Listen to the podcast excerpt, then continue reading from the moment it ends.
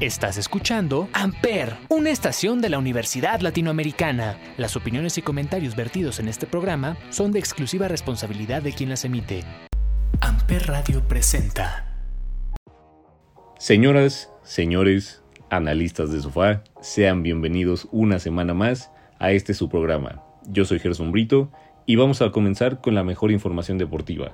Esta semana estuvo repleta de información y vamos a comenzar, como no, con lo más importante, lo más relevante del mundo del fútbol.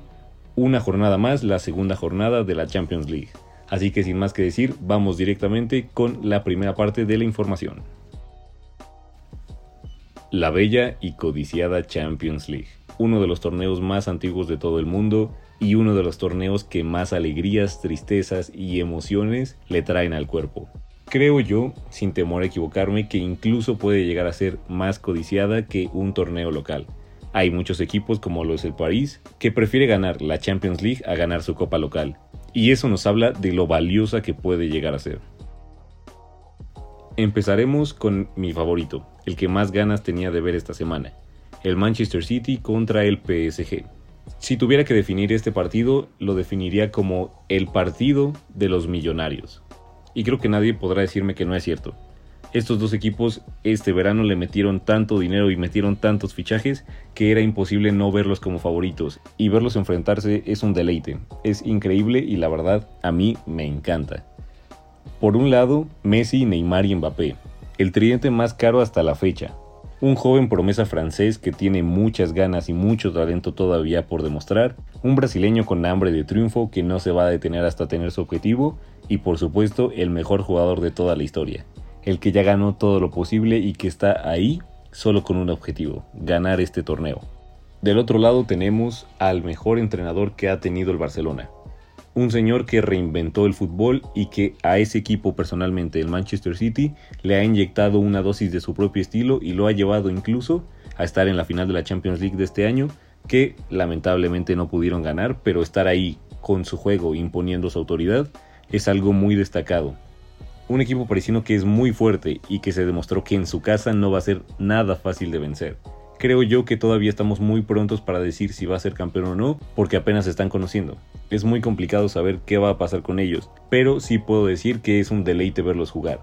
Ese tridente es una locura y está listo para enfrentar a las mejores defensas de toda Europa. Yo creo que no le tienen miedo a nada.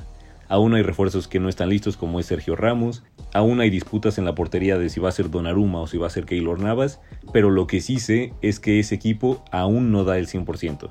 Y cuando lo dé, quiero ver quién es el guapo, quiero ver quién es el valiente que dice, yo lo quiero enfrentar. Yo quiero que esos tres jueguen contra mí a ver qué sucede.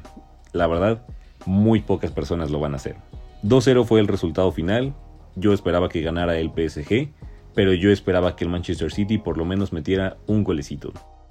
Pero si quieres ver qué es la verdadera Champions League, te invito a ver el resultado del Real Madrid contra el Sheriff Tiraspol. Tú me vas a decir quién es el Sheriff Tiraspol, pero en este punto creo yo que todos saben quién es. Todos saben quién es el equipo de Moldavia que llegó y arrasó con el Real Madrid. Si bien no es el mejor fútbol, si bien no tuvieron tantos tiros a puerta como el Real Madrid, Llegar al Santiago Bernabéu y ganarle al Real Madrid en su casa se dice fácil, pero no cualquiera lo logra. Estamos hablando de una hazaña histórica para ese equipo y para todo ese país. Es impresionante porque es su primera Champions League y le compitieron de tú a tú al Real Madrid e incluso le ganaron. No sé si tuviste la oportunidad, pero el jugador que metió ese golazo con el que el sheriff se llevó la victoria en su pierna izquierda, que fue con la que remató, tiene un tatuaje de él, de niño, soñando jugar la Champions League.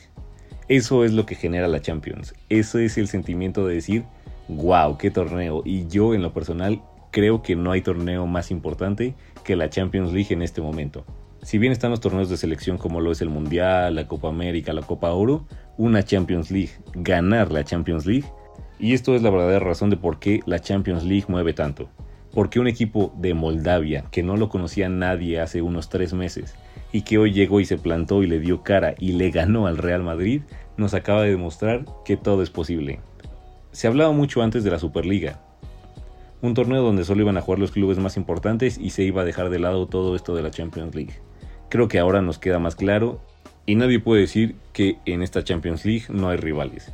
Veremos cómo les va, pero es impresionante ver que el Sheriff no ha perdido ninguno de sus dos partidos y ya le ganó al Real Madrid. A mí, en lo personal, me genera una sonrisa en el rostro. Tenemos después mi favorito, mi equipo, mi Atlético de Madrid. Te voy a ser sincero, no me encanta cómo juega, pero los resultados siguen ahí. Quizá no son los esperados, pero en el grupo de la muerte aún seguimos segundos. La decepción del torneo está en este grupo y es el Milan un equipo del que se esperaba mucho, del que se hablaba de sus refuerzos, del que hizo todo lo posible por llegar a la Champions League y ahora que está aquí no lo ha aprovechado, no ha podido ganar ninguno de sus dos partidos y en sus dos últimos partidos que son la jornada 1 y la jornada 2 lo han remontado. El Milan ha empezado ganando y le han dado la vuelta. No sé si sea falta de compromiso, no sé si sean los nervios que pueda llegar a ser, pero el equipo del Milan no está respondiendo y es triste porque el Milan siempre ha sido un grande, el Milan ha representado mucho para el fútbol italiano y es triste verlos así. Es triste verlos hasta el fondo de la tabla sin tener respuesta, sin saber qué está pasando. Pero como te digo, el torneo es muy joven aún, falta mucho por ver. Así que vamos a esperar y ojalá, por el bien del espectáculo, el Milan pueda resolver esto y pueda crecer mucho más.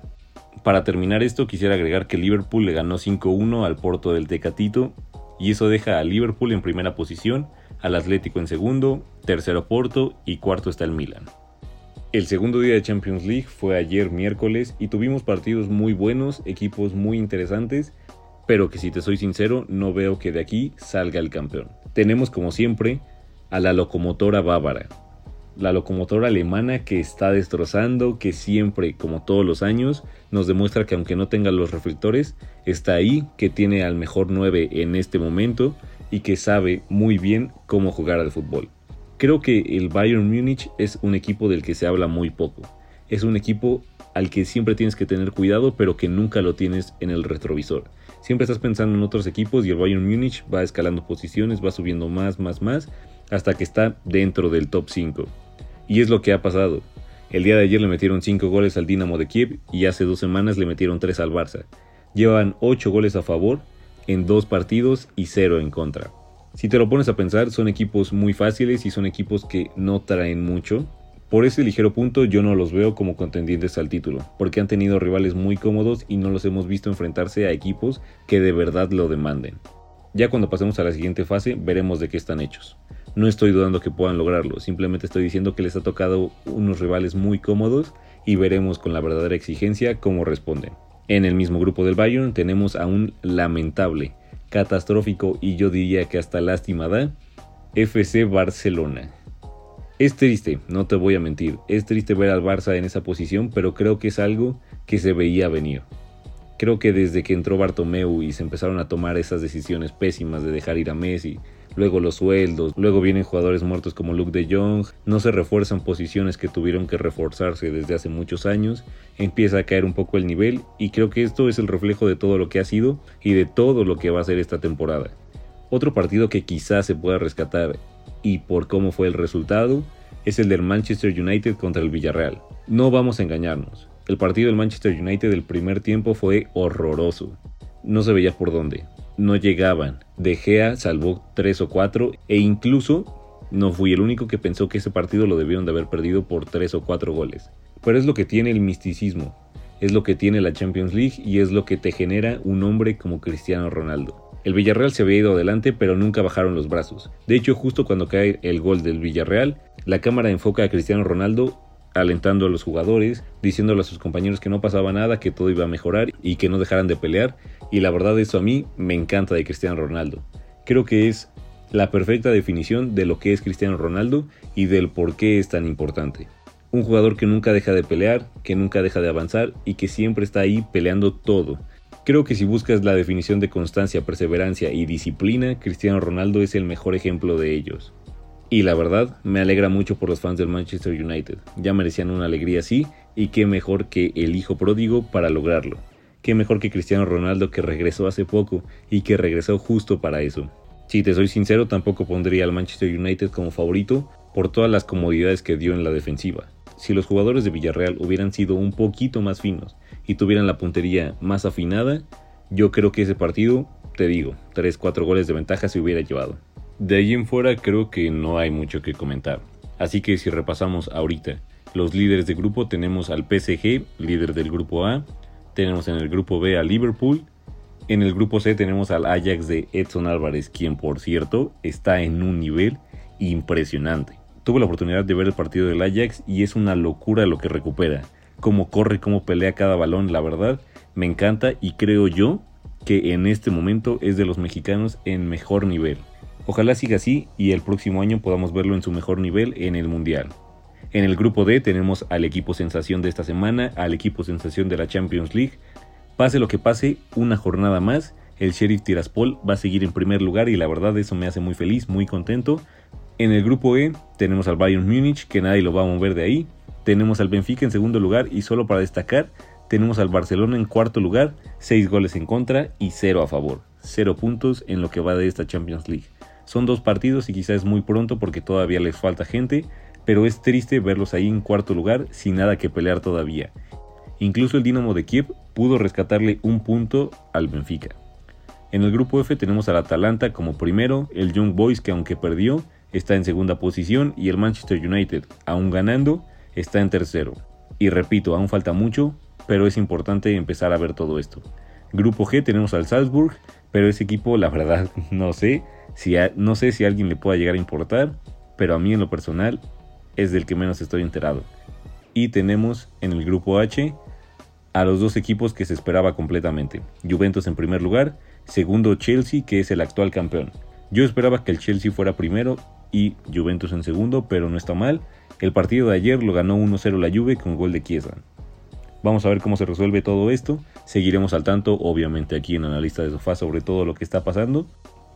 Y yo creo que hasta aquí dejaremos este episodio de Analista de Sofá. La siguiente semana es fecha FIFA, así que tendremos tiempo de hablar de eso y de otros deportes. Por lo pronto me despido. Mi nombre es Gerson Brito y recuerda que estás escuchando Analista de Sofá a través de Amper Radio. Nos vemos.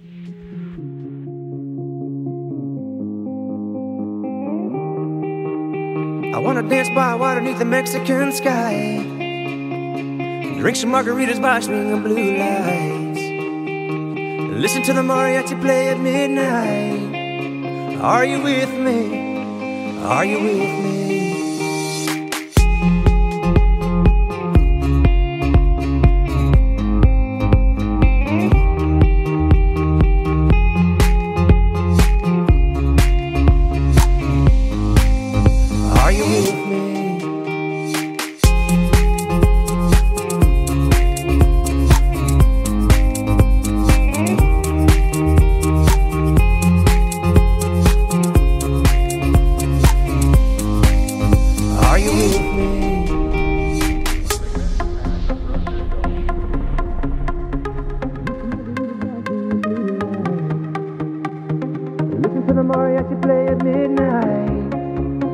You with me?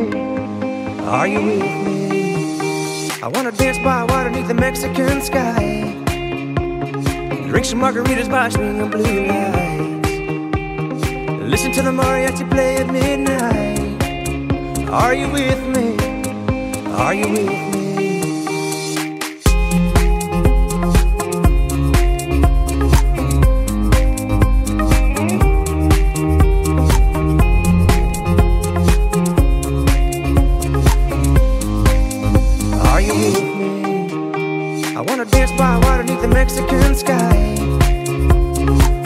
Margaritas by string of blue lights. Listen to the mariachi play at midnight. Are you with me? Are you with me? I wanna dance by water beneath the Mexican sky. Drink some margaritas by string of blue lights. Listen to the mariachi play at midnight. Are you with me? Are you with me?